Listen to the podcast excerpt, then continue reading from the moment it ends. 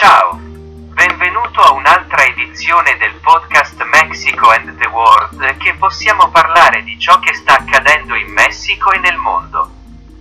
Questa volta parleremo della giornata internazionale della pace delle Nazioni Unite che mi porta a invitarvi a pensare e riflettere insieme su ciò che sta accadendo nel mondo, perché ciò che si sta vivendo proprio in Ucraina con la guerra tra Russia e Ucraina ad esempio, al caso del Messico che stiamo vivendo come c'è chi la vede. Un altro tipo di guerra, ma una guerra con ciò che è la criminalità organizzata e il traffico di droga e non solo in Messico come ho detto in altri paesi. Si stanno ancora vivendo circostanze che ci portano a pensare che non c'è ancora pace in mondo come atti terroristici che, sebbene siano isolati in altri paesi.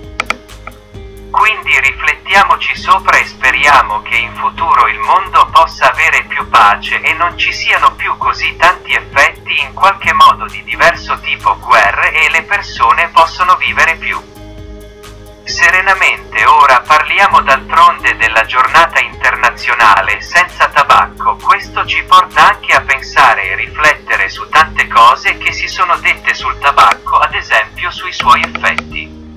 Sulla salute come il cancro solo sulla persona che fuma, ma anche sugli effetti che si hanno su quello che viene chiamato fumo passivo che sono quelle persone che purtroppo respirano il fumo di tabacco e anche le sue conseguenze e parleremo anche di cos'è l'industria del tabacco perché c'è anche un si parla molto a favore e contro questo settore perché genera molto reddito d'altra parte.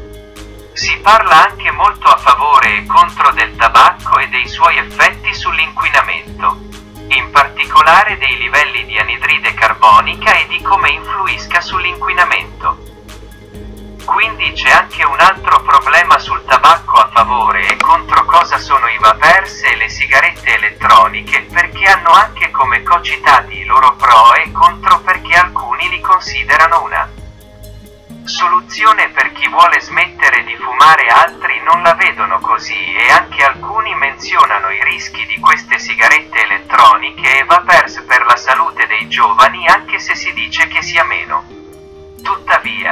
Tuttavia, citano gli effetti su tutti nei polmoni dei giovani e questo ci porta a pensare che anche le persone iniziano a fumare troppo giovani.